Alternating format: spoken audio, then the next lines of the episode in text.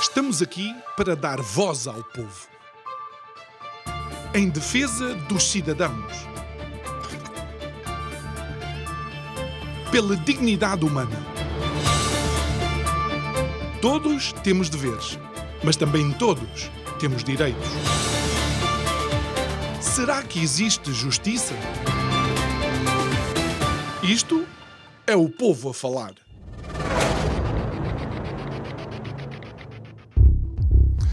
Após merecidas e ansiadas férias, eis que estamos de volta com as gravações diárias do nosso programa.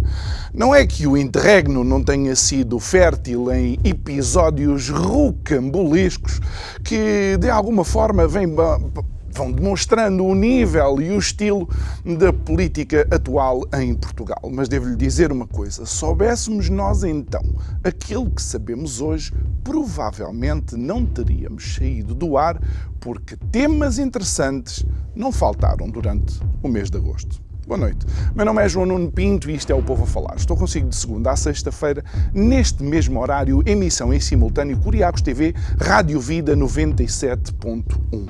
E porque estamos em setembro, o tema que nós escolhemos é um novo capítulo. Porquê? Porque é o novo ano judicial, porque é o novo ano letivo, porque setembro, de alguma forma e tradicionalmente em Portugal, é o mês dos recomeços. Uma vez que em agosto, olha, encerrou o Parlamento, encerraram as atividades partidárias, de alguma forma puseram em pausa as suas atividades também deputados, ministros, secretários de Estado. Olha, e deixe-me dizer mais coisas que encerraram. Encerraram urgências de obstetrícia, encerraram mais empresas e encerrou também a confiança dos portugueses de que aqueles que nos governam são capazes de solucionar os nossos problemas.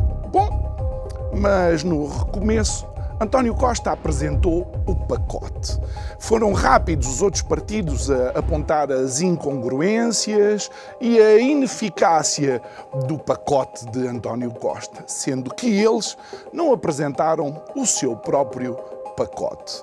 E quanto àqueles famosos 125 euros que acabaram por inundar as redes sociais com memes que nos fizeram rir, desde aquele que vai utilizar os 125 euros para dar entrada para o seu novo Lamborghini, até ao que vai para as Maldivas com os mesmos 125 euros, ficamos todos a olhar como burros para um pacote. Parece que descobrimos um novo tipo de iliteracia na sociedade portuguesa. Permita-me a invenção, a iliteracia do pacote. Digo eu, que não percebo nada disto, nem de pacotes.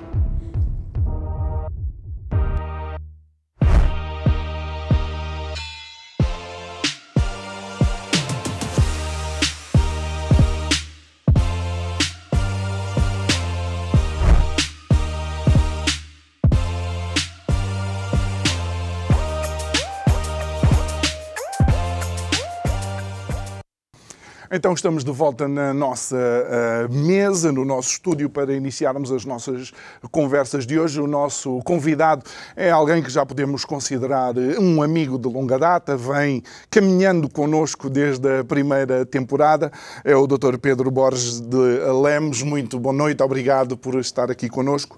Um, e antes de irmos para os temas que queremos abordar, uh, é importante, por causa do primeiro tema, dizer que você já estava escalado por assim dizer, para iniciar a quarta temporada. Já há mês e meio que tínhamos acordado esta, esta data. Entretanto, este fim de semana sai um artigo seu uh, na revista Sábado, se não estou uh, equivocado. Uh, você não foi convidado porque saiu o artigo, mas porque saiu o artigo e você é o meu convidado, nós vamos abordar este tema. Portanto, antes de mais, boa noite, obrigado por estar aqui connosco, Pedro.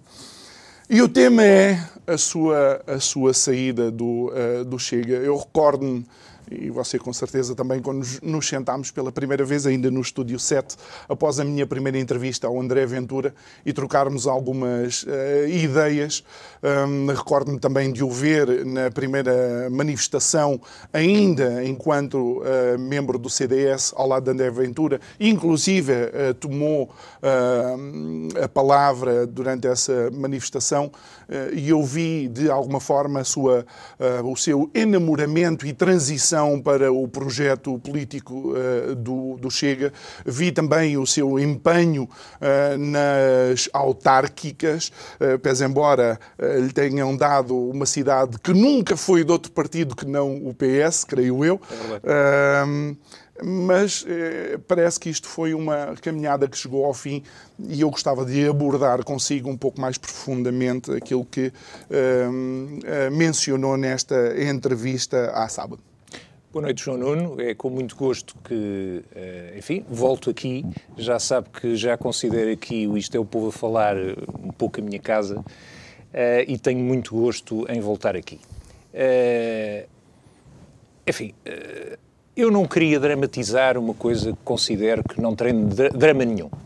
Uh, efetivamente, o meu percurso uh, dentro do Chega, eu considero que é um percurso que segue, enfim, uh, um caminho natural. E natural porquê? Porque eu, durante alguns anos dentro do CDS, como é público, liderei uma corrente de opinião conservadora, democrata cristã, eh, que eh, defendia ideias que depois, algumas delas, eu vi a também serem defendidas dentro do Chega. E, portanto, considerei que o meu percurso natural, visto que, uh, enfim, as minhas ideias dentro do partido uh, do CDS eram defendidas por muitos e uh, digo que por muitas centenas de militantes que entretanto alguns saíram efetivamente do CDS, quando, quando eu também saí, uh, verifiquei que a dada altura uh, tinha ali uma posição um pouco quixotesca, ou seja, estava a lutar contra moinhos de vento. Uh, no sentido em que defendia as ideias, ia aos congressos, conseguia centenas de subscritores para as moções e depois elas eh, não eram, de alguma forma, aproveitadas pelo partido e pela direção do mesmo. E, portanto, recebi um convite do Dr. André Ventura para intervir numa manifestação, que era a manifestação contra o racismo.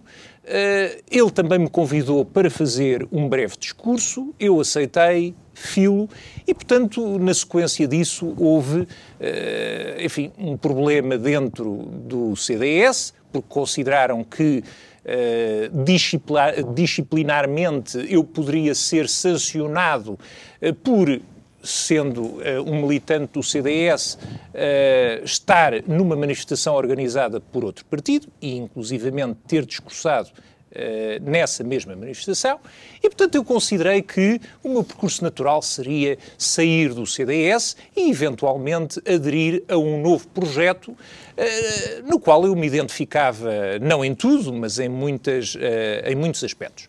E, portanto, em, em setembro desse mesmo ano, 2020, foi-me feito um convite pela direção do partido para coordenar a pasta da Justiça.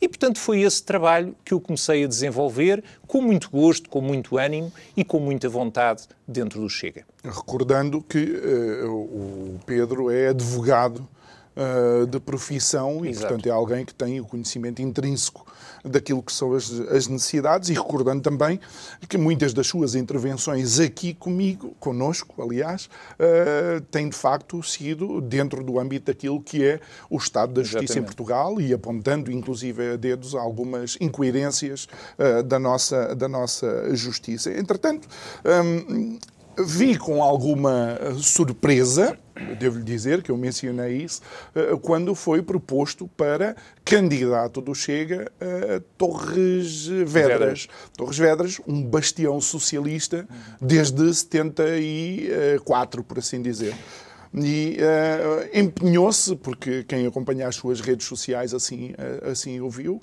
Um, Recordo-me com curiosidade que, por exemplo, uh, a diretora do Hospital Torres Vedras, onde houve problemas também na obstetrícia, uh, lhe ter mencionado todas essas dificuldades. Ou seja, uhum. você empenhou-se no projeto com uh, corpo e alma, por assim dizer. Eu devo lhe dizer, João Nuno, que uh, agradeço as suas palavras, mas eu não fui único, eu tive uma equipa fantástica comigo. Uh, portanto, eu tive uma, uma, equipa que me ajudou muito e que, inclusivamente, conhecia melhor a cidade de Torres Vedras do que eu, porque eu vivo uh, naquele Conselho há pouco mais de dois anos, e, portanto, uh, havia um, um, conjunto de pessoas que eram naturais de Torres Vedras, lá residentes, e conheciam muito melhor o Conselho do que eu, e que me ajudaram muito. Portanto, o mérito nem é meu, é mais dessas pessoas. Eh, realmente nós construímos um programa, nós fizemos uh, um trabalho uh, árduo, visitámos muitas empresas, visitámos, enfim, muitos locais que nos deram nota das dificuldades, dos problemas. Uh, falámos com muita gente na rua uh, e foi uh, realmente um desafio muito importante para mim neste trajeto político.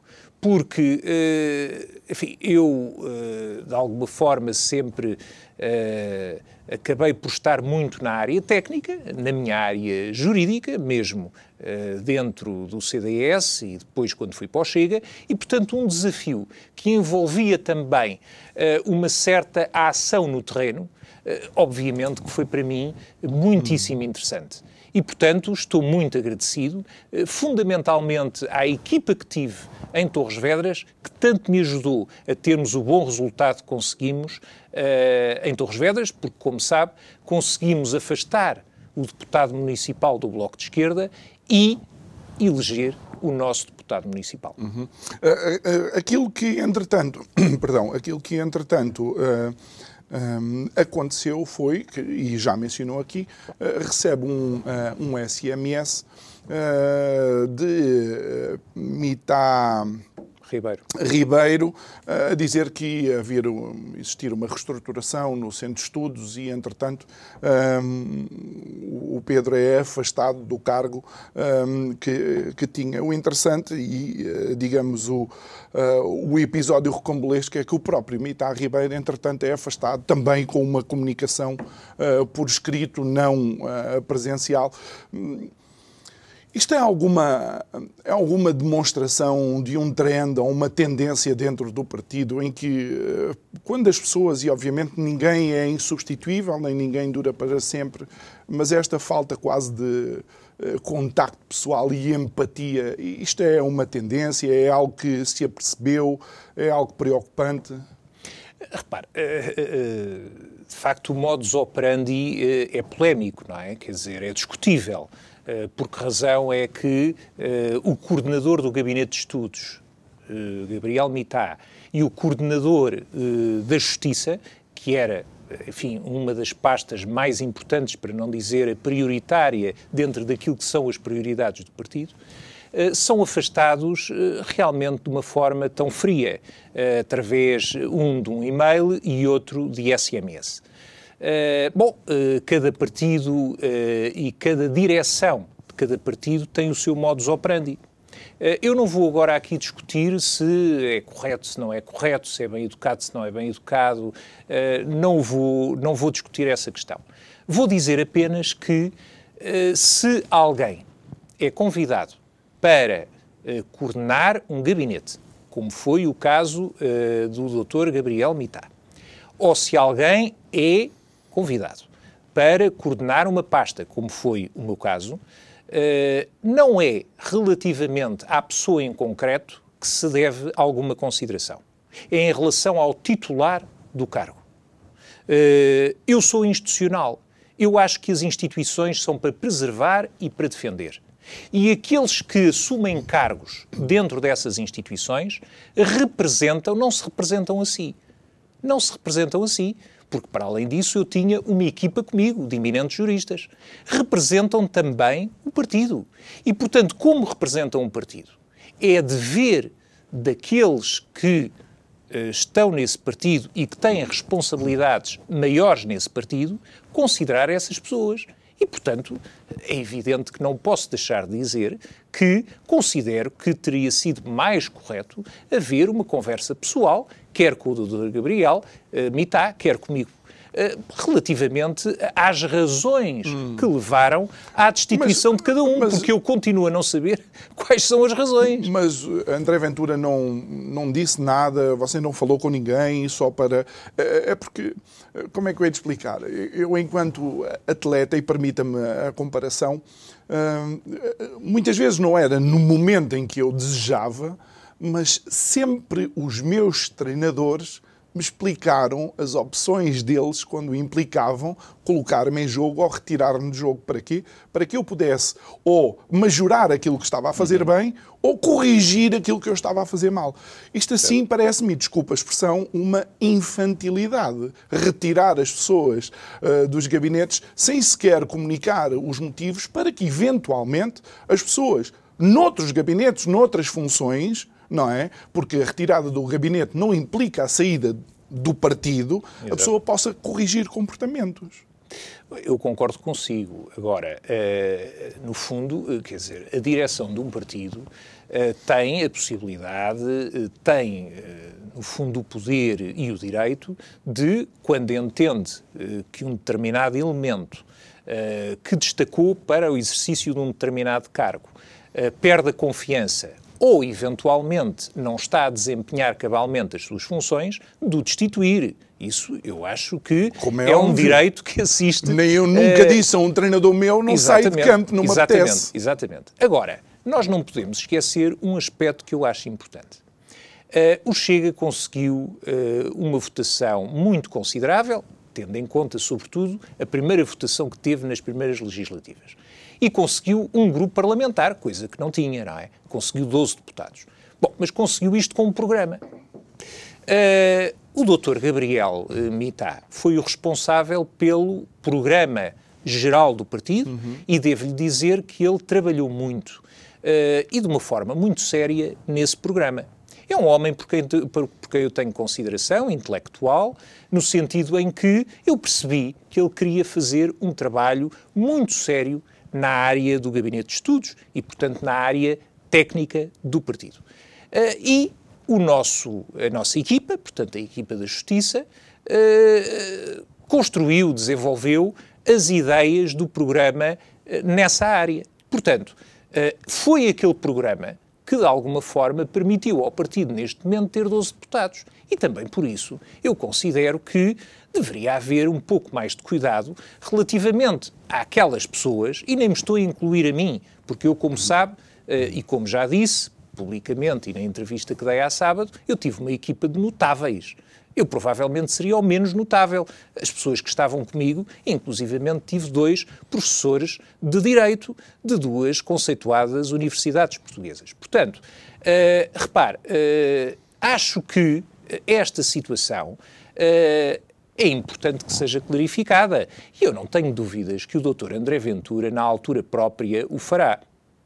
Eu não tenho dúvidas disso, porque se impõe ao partido, se impõe àqueles que votaram no partido e que confiaram naquele programa, que se explique por que razão é que foram afastadas pessoas uh, do partido. Sendo que eh, eu realmente eh, fui destituído do cargo, eh, não usaria a palavra afastado, fui uhum. destituído, enfim, ninguém me afastou de nada, uhum. nem ninguém foi uh, pouco cordial comigo, muito pelo contrário, eu sempre não, senti foi, muito respeito e consideração você, pelo, Desculpe, é aqui, onde eu, é aqui onde eu, pronto, eu, eu, tenho que lhe dizer o que é que eu não entendo. Claro. Você foi destituído por SMS sem saber realmente as razões pelo qual foi destituído. Isso é, é verdade. Eh, eh, de alguma forma, vá dizer por causa de reajustar o que quer que seja, não é propriamente a explicação que alguém que não precisa do partido para nada, creio eu, é verdade. Não é uma explicação que, que seja confortável ou cabal para a, a continuidade. Mas há aqui uma, há aqui uma questão uh, que também me preocupa uh, e que achei curioso, porque isto começa, uh, por exemplo, com um post, creio eu, nas redes sociais do Dr. Pedro, Pedro Roja, que também já foi nosso convidado aqui diversas, diversas vezes, um, em que ele estava de alguma forma desiludido pelo facto de, de, daquilo que era o trabalho do Gabinete de Estudos ou do Centro de Estudos não estar a ser realmente utilizado naquilo que é a dinâmica do partido. E mais, ele faz uma crítica muito direta relativamente àquilo que ele considera ser uma decepção, aliás, o título uh, é decepcionado, uhum. uh, relativamente uh, à questão da justiça. Ou seja, ele, segundo o que diz, eh, uma das prioridades que ele considerava importantes eh, para o Chega seria a reforma da justiça. E eh, ele considerou que ao fim de um ano, um ano e meio, não verificou que houvesse realmente propostas atendíveis e sustentadas nessa área. E eu tenho que lhe dar razão. Uh, repare, quando uh, eu sou convidado para coordenar o gabinete, perdão, o, a área da justiça, a primeira coisa que eu faço é, e deram-me total liberdade nesse sentido, de outra forma também não aceitaria, que eu convidasse os membros dessa mesma equipa. E, portanto, convidei os membros, eh, as pessoas que eu considerei que teriam qualidades uh, intelectuais, técnicas e de seriedade, uh, portanto, qualidades também morais e éticas, para compor essa equipa. E, a partir daí, disse-lhes: bom, o objetivo do coordenador do Gabinete de Estudos, Dr. Gabriel Mitá, é avançar com um trabalho sério nesta área, inclusivamente fazendo com que a sociedade civil participe, promovendo conferências fora uh, do partido, uh, para debater temas absolutamente essenciais e que neste momento são fraturantes, não é? Nomeadamente o aumento da moldura penal, a questão da prisão perpétua e, eventualmente, outras questões da área da justiça que estavam a ser fraturantes e polémicas uhum. na sociedade. E, portanto, era importante que a própria sociedade participasse eh, na formação dessas ideias para que nós refletíssemos melhor sobre elas. Segunda questão, era essencial que se começassem a organizar e a, a fazer dossiês eh, nas várias eh, questões eh, da área da justiça para que um dia, nós estamos em 2020, portanto ainda não era previsível que o governo caísse tão cedo, um dia que o partido tivesse um grupo parlamentar, esse grupo parlamentar pudesse apresentar propostas na Assembleia da República que fossem consentâneas com no fundo, um projeto sustentado na área da justiça. Uhum. Isso era absolutamente essencial. Uh, e, portanto, para isso também era preciso uh, organizar e desenvolver o gabinete de estudos. E era esse o objetivo do, do Dr. Gabriel Mitá, e ele disse-o várias vezes e eu concordei com ele. Eu, o Dr. Pedro Roja e outras pessoas que uh, lideravam uh, as outras pastas. Uh, mas isso uh, acabou por ter vários obstáculos, porque uh, dentro do Chega há uma questão que eu não vou aqui discutir se é boa, se é má, se é assim assim, que é todas as questões têm que passar pelo presidente do partido. É uma dinâmica que foi criada, uh, enfim, é discutível, mas é legítima todas as questões têm que passar pelo Presidente do Partido. Portanto, se o Presidente do Partido considerar que há uma questão que não deve ser levantada, muito provavelmente essa questão não é levantada. Devo abrir aqui um parênteses e dizer que, relativamente a mim, relativamente a mim, eu nunca tive qualquer tipo de pressão, mas eu redigi, em anuência com o meu grupo, com a minha equipa, o programa do partido na área da justiça e transcreveram na íntegra o que eu escrevi. Portanto, uh, eu aí não tenho, não posso queixar-me. Agora, como digo, foi criada esta dinâmica e o doutor André Ventura tem, obviamente, uma vida ocupada, não é? é? Era na altura o único deputado, tinha muitas questões para resolver, tinha muitas, uh, enfim, muitas entrevistas para dar, muita coisa, e, portanto, nunca houve oportunidade, ou seja, ele nunca se, se mostrou disponível para reunir com a equipa da Justiça. Obviamente que isso provoca algum eh, desalento nas pessoas, alguma desmotivação. As pessoas gostavam de conhecer o Dr. André Ventura, até porque ele é formado nesta área, não é? É formado na área, na área jurídica e, portanto, as pessoas naturalmente gostavam e insistiram nisso. Eu insisti com a direção, a direção realmente disse-me que o Dr. André Ventura não tinha disponibilidade para reunir com os membros da Justiça e, portanto, nós, com alguma dificuldade, lá fomos fazendo o nosso trabalho, mas a verificar que, por parte do Gabinete de Estudos, não havia, não obviamente por culpa do Dr. Gabriel Mitá, mas a organização e a estrutura necessária para que realmente esses dossiês, esses tais dossiês a que eu me referia, começassem a ser criados e desenvolvidos. E eu acho que isso realmente não foi, não foi positivo. Porque o nosso objetivo na área da justiça era fazer essa reforma e apresentar essas propostas a que o, a que o professor Pedro Arroja se referia nesse artigo de opinião. Uhum. E, portanto, isso infelizmente não se chegou a concretizar. Não aconteceu. Muito bem. Vamos então passar para, para, o próximo, para o próximo tema e quero mais uma vez aqui mencionar, ainda antes de começarem a receber eh, os, os comentários e as mensagens nas redes sociais, mais uma vez esta uh, entrevista, este convite ao Dr. Pedro Borges Lemos já estava feito há cerca de mês e meio. Não o convidei por causa da entrevista, convidei-o porque já há mais de três anos que se senta aqui à mesa para conversar connosco. Portanto, aquilo que vocês possam pensar. Tanto me faz aqui, não recebo quem quer, porque alguns não querem cá vir, mas falo o que eu quero com quem aqui estiver, ok? Muito bem. Algo que aconteceu uh, que achei interessante, porque há uma, há uma pessoa que é a nossa convidada aqui, que é a Joana Amaral Dias, um espectro político completamente diferente, mas que disse assim: Olha, João, a guerra acabou com o Covid e a rainha acabou com a guerra. A morte de Isabel II, uh, tirando a ironia desta, desta uh, afirmação, eh, com a entrada de uma nova Primeira-Ministra em Inglaterra, com a situação uh, do Brexit e com a situação na Europa, com as tensões sociais que a Inglaterra também tem uh, vivido, não preconiza uma fase tranquila para a Inglaterra. Oh, João Nuno, eu uh, estou preocupado uh, com os ventos que estão a soprar uh, nos últimos tempos na Europa e no mundo nós estamos a assistir uh, a mudanças drásticas uh, no mundo. Uh, esta questão da guerra é uma questão muitíssimo sensível. Não só porque estão em causa os direitos humanos, mas porque nós vamos ter problemas económicos gravíssimos à escala mundial. E vamos a rainha. Ter, vamos ter, não, já estamos a já ter. Já estamos a ter, mas vamos ter ainda muito, muito é pior. Uh, e a Rainha Isabel II de Inglaterra era uh, uma pessoa notabilíssima. Uh, era uma referência e um exemplo para todos os estadistas e para todos aqueles que representam as nações no mundo.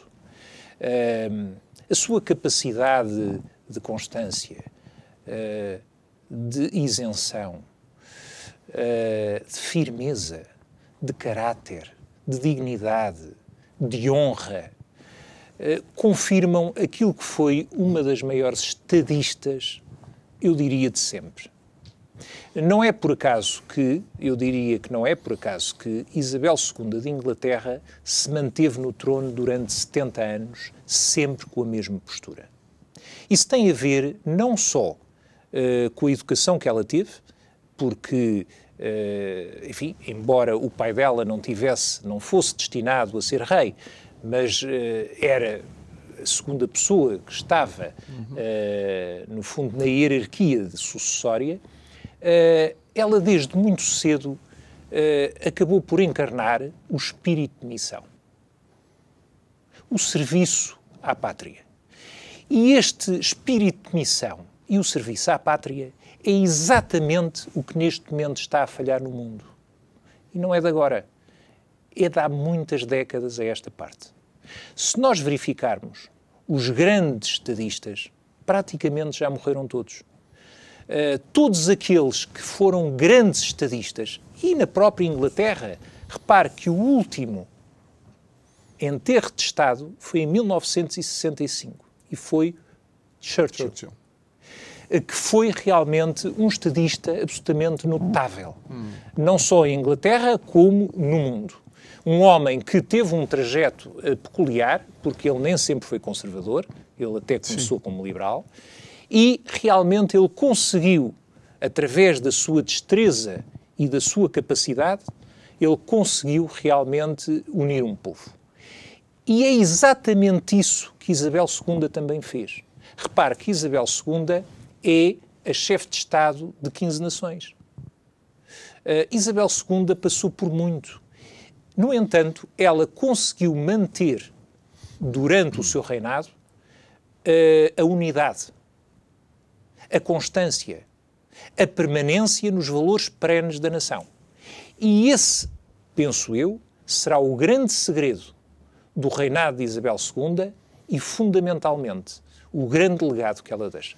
Uh, Permita-me, eu penso que ao longo do reinado de Isabel II só existiu uh, uma outra pessoa que de alguma forma lhe terá feito sombra, do meu ponto de vista, e eu diria que foi Margaret Thatcher. Mas essa é a minha opinião, uh, opinião pessoal. Mas estamos a falar precisamente de Isabel II por causa de toda esta situação que se vive realmente no mundo. E, e algo que me, que me preocupa é como foi simples ou como foi fácil as pessoas tomarem partido, por exemplo, nesta, nesta guerra. De alguma forma, pronto, eh, eh, se eh, decidiu que a Rússia era de facto o agressor, porque as fronteiras de alguma forma estavam definidas, mas aquilo que tem sido mencionado aqui, normalmente por mim, porque não consigo entender isto, é que quando foi, por exemplo, uma coligação europeia a entrar no Iraque com a desculpa, vá, por assim dizer, das, ar, das armas de destruição, não sei se é maciça, se é massiva, se é o que é, e depois não se encontrou nenhuma fisga, aí não há problema nenhum. Ou seja, a Europa perdeu credibilidade e continua a querer, não quero só dizer a Europa, mas de alguma forma o Ocidente, perdeu credibilidade e continua a querer ser a bússola moral do mundo. E existem países que, à falta de estadistas no mundo ocidental, começam a não querer nada de facto com a Europa. China, Índia, a própria Rússia, e isto deve nos preocupar ou não? Deve nos preocupar muito. Uh, e aí também, uh, uh, enfim, a Inglaterra teve um papel importante porque saiu da União Europeia.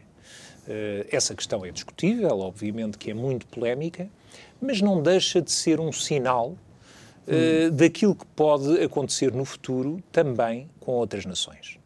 Quando o João Nuno refere bem que há potências emergentes, uh, e algumas delas já antigas, que têm muito poder no mundo e que algumas delas apresentam sinais perigosos relativamente àquilo que é a continuidade da estabilidade no mundo, uh, eu diria que a União Europeia é, digamos que no Ocidente, o último reduto daquilo que poderá ser uma unificação Sim, de forças mas, oh, doutor, relativamente a... a ventos que podem soprar menos oh Pedro, mas não acha, para, essa, não acha para esse é uma, mesmo Ocidente. O Pedro não acha que é um retrocesso ver países como a Finlândia e a Suécia a perder a sua neutralidade?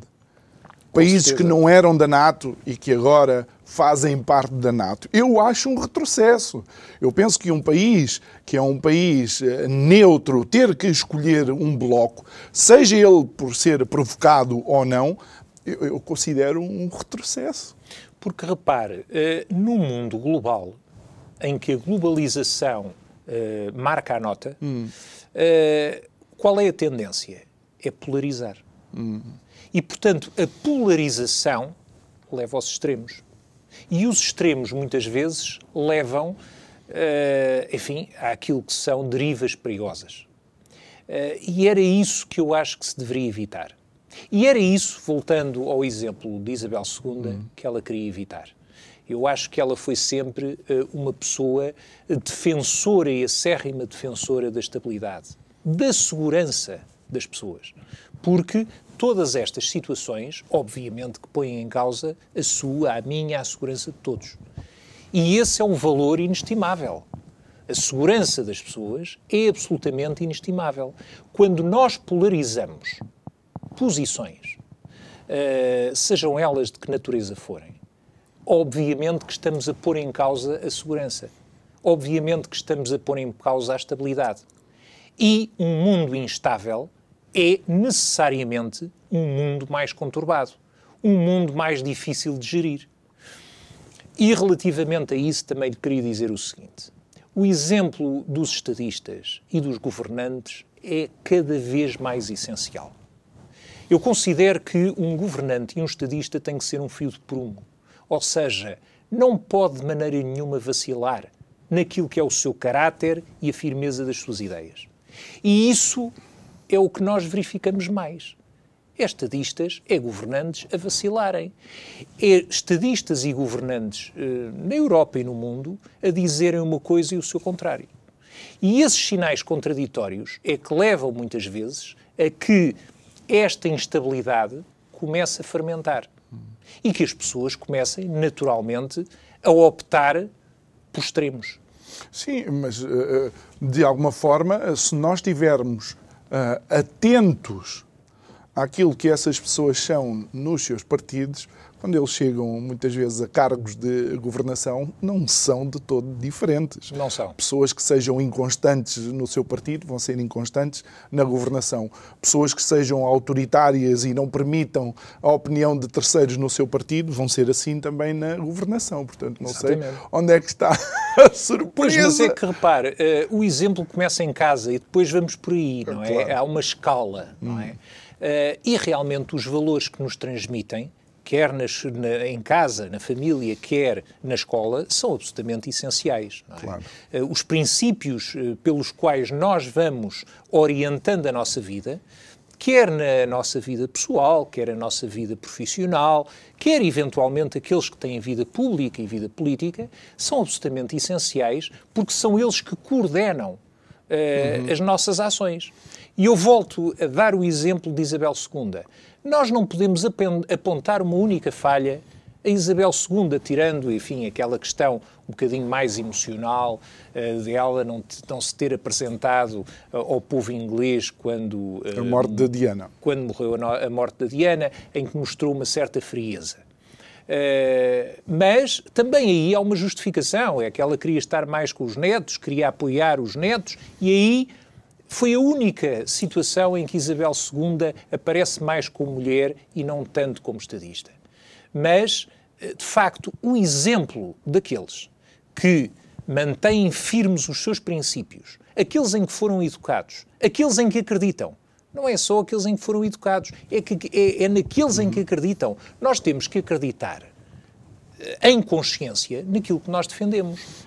Muito Se bem. nós não acreditamos naquilo que nós defendemos, uhum. obviamente que as coisas não vão sair bem. E aí temos que dar a mão à palmatória porque António Costa é igual a si mesmo. Ele não acredita em demitir uh, ministros e teve que ser Marta Temido a apresentar a sua demissão depois de uma série de uh, hecatombes naquilo que é uma área tão sensível como a saúde. Marta Temido, que era a ministra com uh, mais bem cotada de alguma forma, segundo as sondagens, acaba por uh, cair, por assim dizer, com algum estrondo, um, devido a uma série de problemas na saúde identificados já anteriormente, mas que nunca de facto foram um, resolvidos. É verdade. a saída de Marta Temido vem na sequência eh, de, eh, enfim, questões que são graves e que se passaram no Serviço Nacional de Saúde, eh, que obviamente envolveram inclusivamente casos muito dramáticos. E, portanto, nessa medida também, enfim, Marta Temido não tinha, até por uma questão de dignidade, não tinha outra solução senão hum. apresentar a sua demissão. Eu recordo que já em 2020 mais de metade dos hospitais públicos fecharam por eh, falência técnica. Uh, nós estamos com problemas, não são graves, são quase irreversíveis no Sistema Nacional de Saúde. Uhum. Sistema Nacional de Saúde que não apresenta aqui perspectivas de ser solucionado. E, portanto, Marta Temido saiu numa altura em que, por uma questão de dignidade, obviamente que não tinha outra solução, não é? Uh, e, portanto, foi naturalmente substituída por uma pessoa do aparelho, uh, Dr. Manuel Pizarro, que é uma pessoa do aparelho. Uh, eu lembro até que o Dr. Manuel Pizarro tem um percurso que, é, que é curioso, porque o Dr. Manuel Pizarro começa integrado nas listas da CDU, ainda hum. nos anos 80, e depois passa para o PS chega a ser secretário de Estado da Saúde, como sabe, de Sócrates, eh, no segundo governo de Sócrates, e era um homem, tanto quanto se sabe, muito próximo de Sócrates, e que depois passa a ser um dos homens-chave de uhum. António Costa. Uh, só sim, relativamente sim. a isto eu queria dar a seguinte nota. Uh, é evidente que nós não podemos dizer que todas as pessoas que eram amigas ou que foram convidadas para integrar o governo de Sócrates uh, têm a mesma, uh, enfim, a mesma discutível idoneidade de José Sócrates. Agora, é curioso que mais de um terço do governo de António Costa fosse de antigos membros uh, do governo de, de, de, Sócrates. Mas ele próprio era relevante nos ele, governos ele, de Sócrates. Ele próprio era relevante nos governos de Sócrates.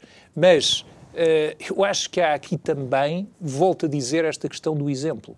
Então, não existem mais pessoas dentro do Partido Socialista, ou até independentes, ou até independentes, que possam desenvolver um bom trabalho nas várias áreas. É preciso ir novamente a pessoas que estão conotadas enfim, uh, com um período negro uhum. da história portuguesa, não nos esqueçamos do resgate que veio a seguir uh, e de todas essas confusões subsequentes. Uh, enfim, para já não falar de questões que também envolvem Muitas destas pessoas uh, estão envolvidas em questões de, de, justiça, de investigação por parte do Ministério Público. O próprio Manuel Pizarro uh, foi investigado pelo Ministério Público. Portanto, quer dizer, uh, eu acho que esta, volto a dizer, esta questão do exemplo, esta questão de cada vez mais apostar na seriedade e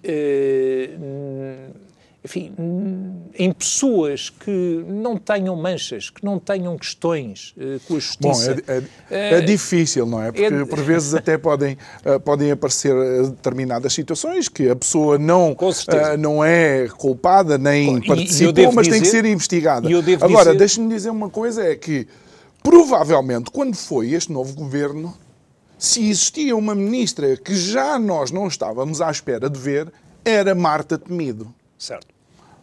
Quem esteve aqui a comentar a composição do novo governo, uma das surpresas é Marta Temido estar lá uh, de novo. Tinha sido retirar quase, se calhar, um fardo das costas dela, depois de, dos anos de, ou, ou, daqueles dois anos de combate à, à, pandemia, mas, no entanto, ela voltou a estar na linha da frente e ser Ministra da, da Saúde. Portanto, eu penso que esta demissão de Marta Temido tem que ser, obviamente, também apontada a António Costa, porque ele é que escolheu o governo com que se está a cozer. Assim não, e ele, e ele é muito, ele é um indefetível relativamente às pessoas que escolhe.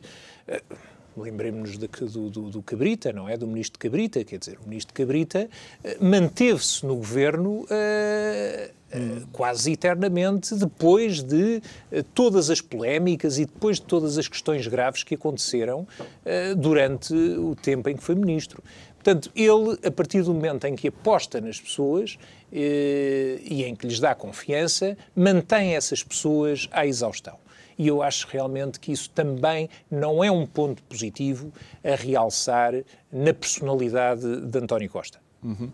Uh, uh, de qualquer das formas, Marta Temido não é só a questão, obviamente, das urgências de, de, eh, de obstetrícia. Recordo uma sindicância à ordem dos, eh, dos enfermeiros, eh, que foi praticamente quase uma invasão à ordem em busca e à procura de alguma coisa que lhe pudesse ser apontada. Recordo da famosa falta de resiliência dos médicos, isto dito por Marta Temido, ou seja, as condições para que Marta Temido pudesse fazer um bom trabalho tinham deixado de lá estar. Mas tenho que lhe dizer que, hum, tendo aqui convidados alguns eh, sindicatos de médicos e de enfermeiros, voltou tudo à estaca zero. Ou seja, com a entrada deste novo ministro, todas as negociações e todos os passos que tinham sido alcançados, por mais pequenos que fossem, voltou tudo à estaca zero. Todas as reuniões uh, de trabalho foram suspensas. Isto é uma, é uma má indicação, não? É uma má indicação. É, é, e, sobretudo, há aqui uma questão que agora está na, na ordem do dia e que tem a ver com o Estatuto do Serviço Nacional de Saúde, uh, que há um partido da oposição que está, uh, que é o PSD, que quer avançar com uma proposta que permita uma maior transparência eh, desse mesmo estatuto e, portanto, um debate aturado deste tema eh, no Parlamento. Eh, é absolutamente essencial que o Governo, de uma vez por todas, e António Costa em particular, deixe estes tiques um pouco ditatoriais e autoritários de fazer as coisas sozinho, sem ouvir as associações, os médicos, os profissionais de saúde. É absolutamente essencial que um estatuto do Serviço Nacional de Saúde eh, seja trabalhado, desenvolvido e explicado com transparência e com debate. E com debate público. Uhum. Portanto, o que me parece também que está a faltar, e como o João Nuno dizia bem, tem entrevistado eh, muitas pessoas com responsabilidades nesta área, é essencial que essas pessoas sejam ouvidas. Que as inquietudes, que as necessidades, que as dúvidas uh, dessas pessoas sejam postas em cima da mesa. Portanto, cada vez mais, num tema que está uh, neste momento na ordem do dia e que interessa a todos, porque uh, a saúde é um bem essencial do ser humano e, portanto, o Estado tem a obrigação, tem a obrigação de permitir que as pessoas tenham direito à saúde.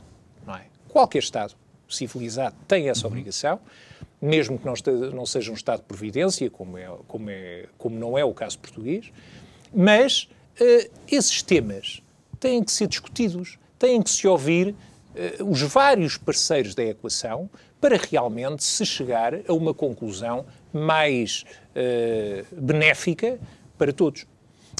E isto Hum, obviamente, nós esperaríamos uh, que depois de todo o trabalho que, de facto, aqueles que estão uh, na área da saúde tiveram, da entrega que demonstraram, nós pensávamos que eles iam ser uma, uma prioridade, mas, pelos vistos, não, não é?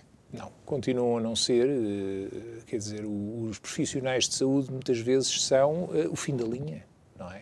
Quer dizer, e, e, e, há um ponto positivo aqui, há um ponto positivo aqui na nomeação de Manuel Pizarro, que é o facto de ele ser médico. Eu acho que é essencial esse ponto. Porquê? Porque ele uh, é um técnico e é uma pessoa que está no terreno, que sabe bom, embora ele esteja dedicado à política há muitos anos, mas não deixou de trabalhar em hospitais e de saber como é que Conhecer as coisas as funcionam. Realidades. Porque, repara, oh, João Nuno, nós não podemos também dizer que o Serviço Nacional de Saúde está insolvente agora. Não. O Serviço Nacional de Saúde apresenta uh, um déficit grande há muitos anos. Uhum. E, eu já disse isto uma vez aqui num programa com o João Nuno, nós temos um índice de mortalidade em Portugal que está a aumentar. Ah, pois. Esses números é que são, de facto. Nós temos um índice de mortalidade em Portugal que está a aumentar e isso é muito preocupante, é grave. Quer dizer, nós eh, também pelo, por esse índice, nós avaliamos o desenvolvimento ou o atraso de um país. Uhum. Até porque temos apresentado números de mortalidade em excesso. Exatamente. Uh, que volta quase à década de, de 80, se não Exatamente. estou, se não estou uh, enganado. Uh, eh, 30 segundos para finalizar esta nossa conversa, Pedro. Oh, João Nuno, eu queria aqui deixar uma nota positiva, de otimismo. Queria dizer-lhe que eu acredito que seja possível mudar. Eu acredito que seja possível, com a vontade de todos, mas sobretudo daqueles que têm boa fé, mudar as coisas, no sentido de, eh, não só cá em Portugal, mas no mundo, vivermos melhor. Muito bem. Pedro Borges Lemos, muito obrigado por estar aqui connosco. Muito obrigado. muito obrigado a si que nos acompanhou nesta volta depois das nossas férias. Não se esqueça que estamos presentes também nas redes sociais, Facebook, Instagram e no YouTube da Curiacos TV. Temos lá a playlist do Isto é o Povo a Falar. Resta-me agradecer, dizer que estou de volta amanhã, à mesma hora, com mais um convidado, tanto aqui como na Rádio Vida. Boa noite, obrigado. Até amanhã, contamos consigo.